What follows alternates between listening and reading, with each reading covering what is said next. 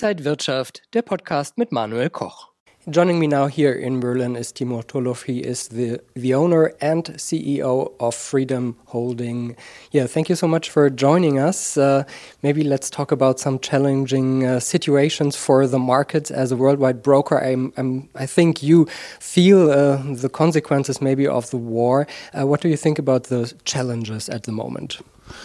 Uh, we are living in one of the most challenging times, I think, uh, in history, and uh, such uh, so many things is happening in one time. Uh, just after pandemic, which is also been absolutely unexpected, unexpected, uh, and so uh, widespread uh, to, to, all over the world. So millions of people were affected, hundreds of million people were affected, and now, unfortunately, it's one of the worst uh, war is happening in uh, Europe, and it's also affecting uh, many countries. It's affecting Europe. It's affecting the problems of global uh, safety and security. of course, a lot of people a lot of individual investors is now uh, very confused uh, what what to do, especially this moment. And by the way, uh, world is continued to develop, and uh, the world is economics is also continuing to challenge ourselves because uh, the, the digitalizations continue to change the world wherever war, war is happening or not and uh, a lot of technologies continue to disrupting uh, old-fashioned businesses. Uh, that's that's also a big challenge, and we should meet such many challenges once uh, trying to uh, find solution in a world when uh, so many sanctions from different sides affecting businesses so many uh, many many international trade operations just uh, now disrupted uh, for some political reasons. Uh, but uh, by the way, we we we seeing how uh, fast how fast technology continue to change the world and especially in brokerage business many companies is merging each other to survive or uh, and for anyway being disrupted by newcomers uh, with much less capital but who has a bright view who is uh, who can be uh, who can be uh, who can be able to challenge market uh, to be uh, brave enough uh, to challenge uh, the old players in this market. And i'm sure that uh, uh, in an in, in world of rising inflation in a world of problems with international trade it's still so many opportunities. And if you could be able to survive in all of this you will become a much much stronger. So the tough times is creating a great people.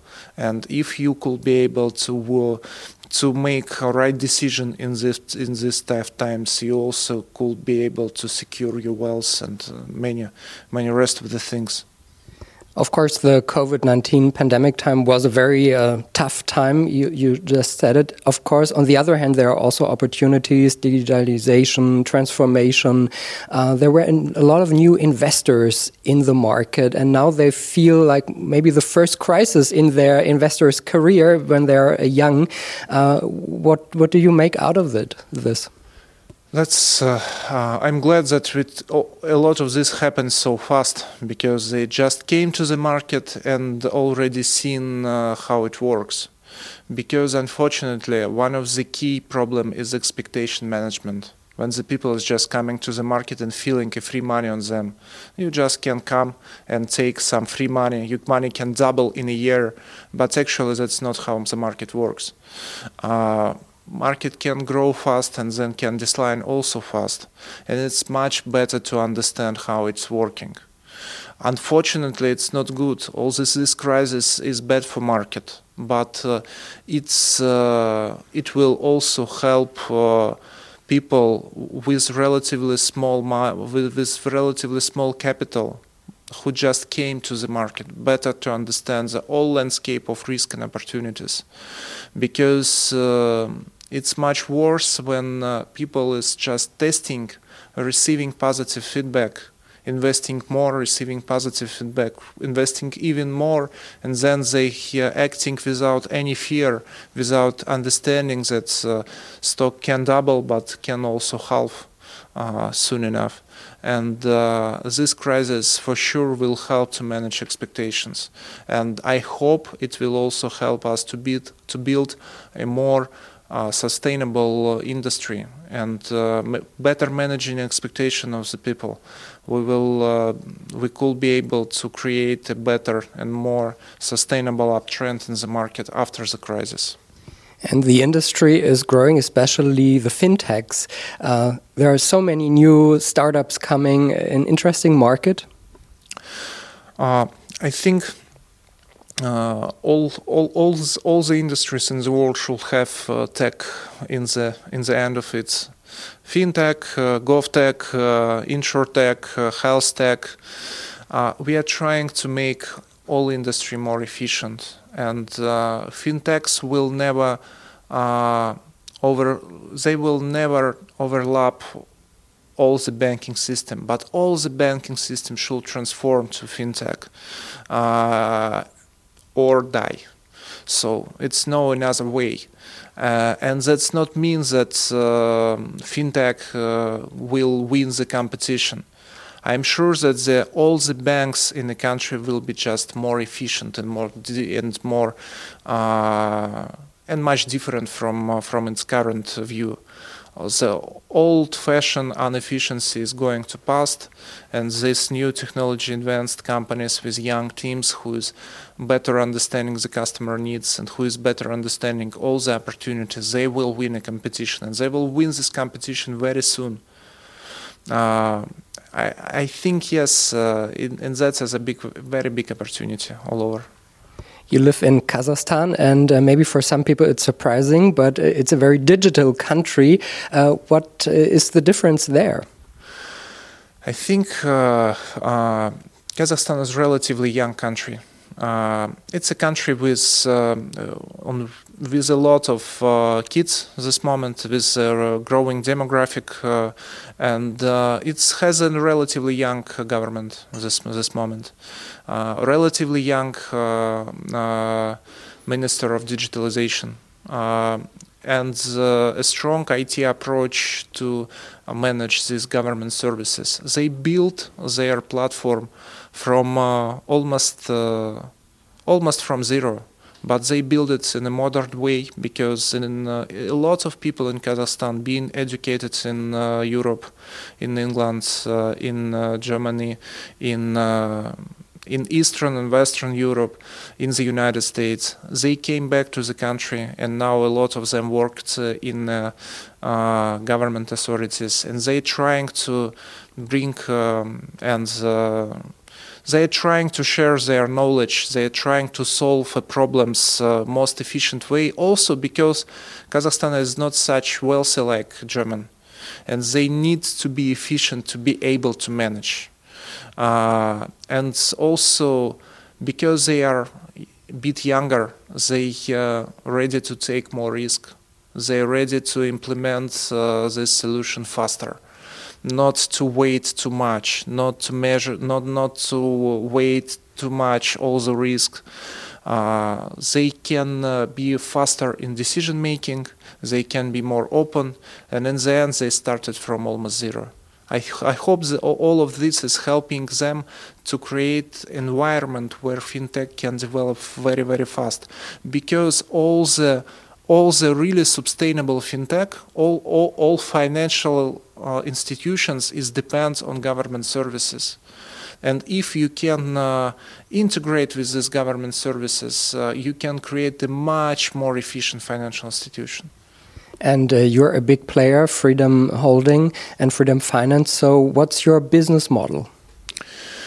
We are trying to be as digital as possible in a brokerage uh, where we are providing uh, I hope one of the best research uh, in the region. We're covering a lot of tech companies all over the world. We uh, developed our own uh, IT platform, TraderNet, uh, to communicate with our customers for investments. We also trying to develop our digital banking services, payments e-com services. We created a digital mortgage platform, one of the best in the country we now introducing the auto financing uh, um, platform also which will should help in less than an hour to get a uh, financing to buy a car any car uh, any secondary car in the street without visiting bank uh, without visiting any, any any government authorities just online through the biometric identification change the ownership put a collateral collect all the necessary information uh, to make this decision. Uh, so we, uh, I hope we are a team of um, well motivated young people who is uh, who is very open-minded, who, who always deals in uh, in a high competitive markets. Uh, but uh, we we successful in our I hope that uh, because of our corporate culture, we could be able to be competitive. Uh, not because we can pay our our team much more money rather than our competitors. We're not such rich like many of our competitors, but we have, I think, more. Uh, but I think in general we have a more open culture where uh, our uh, our people can risk, uh, they can take this risk, they can take responsibility on points, and uh, we providing a good good opportunities to the team to develop and and to, to, to, to make a great things, and because of that we're able to collect a lot of talents. We have a lot of German viewers, so uh, which services are available in Germany and how does it work? Uh, we have a key product that's a Freedom Finance Europe uh, product of uh, to pro- accessing US uh, and European markets through the TraderNet. So you can visit freedomfinance.eu, uh, freedom24.com uh, platform, which allow you to um, uh, to access uh, US stocks, European stocks, to access our research uh, fully online, to be inspired by some investment opportunities, to, to get more information and, get, and, and understand the better and, and better understand the investment thesis, why to better understand uh, a big global brands why this uh, why you can make money on investments to these brands. So we're covering a lot of blue chips in Europe and in the United States big respectable companies like I don't know them Apple Netflix uh, and many smaller companies in the street and reading this research, uh, exploring our platform, which is allow you fully online to trade uh, stocks uh, on uh, fair market price with reasonable pricing. Uh, I hope uh, using this platform, participating sometimes and being able to buy stock at IPO price is also interesting opportunities for many customers. We're also covering a lot of companies who is who is just filed for IPO, and we're providing research on them which is also could be very interesting for many of our customers. And what are your future plans for the German or European markets? I hope that we could be able to acquire a banking license here and uh, be able to provide uh, uh, our payment services, our and develop digital uh, mortgages, auto financing, buy now, pay later solutions like we do that in Kazakhstan. Uh, of course, it's much different regulation, and we need to adapt uh, these um, products. But I hope that working together also with German regulators, we could be able to to do that, and uh, we could be able to um, adapt uh, all our technologies and benefits also of uh, German market. And maybe last question: uh, your message to investors: uh, stay in the markets or invest your money. Uh, I think you the best message uh, this moment a lot of companies which is very attractive to buy. A lot of companies is traded much lower than last year and still is very good as a business. Uh, you have to be uh, confident in your investments. You have to do the good homework before you will trade. Uh, do this homework because, and I am sure that you will find a lot of opportunities in stock market right now. A lot of companies now much cheaper than uh, even before pandemic and showing much better financial results uh, rather than before. Uh, it's, I hope that this moment is a good is a good moment to come to the market. But of course, you have to do your homework uh, and uh, you have to be patient when you make decision because the stock market is not a place where you can get free money. You have to do your homework. You have to be patient. You have to wait to be successful. Timur Turlov, the, the owner and CEO of Freedom Holding. Thank you so much for the interview and uh, thank you for watching. All the best. Und wenn euch diese Sendung gefallen hat, dann abonniert gerne den Podcast von Inside Wirtschaft und gebt uns ein Like.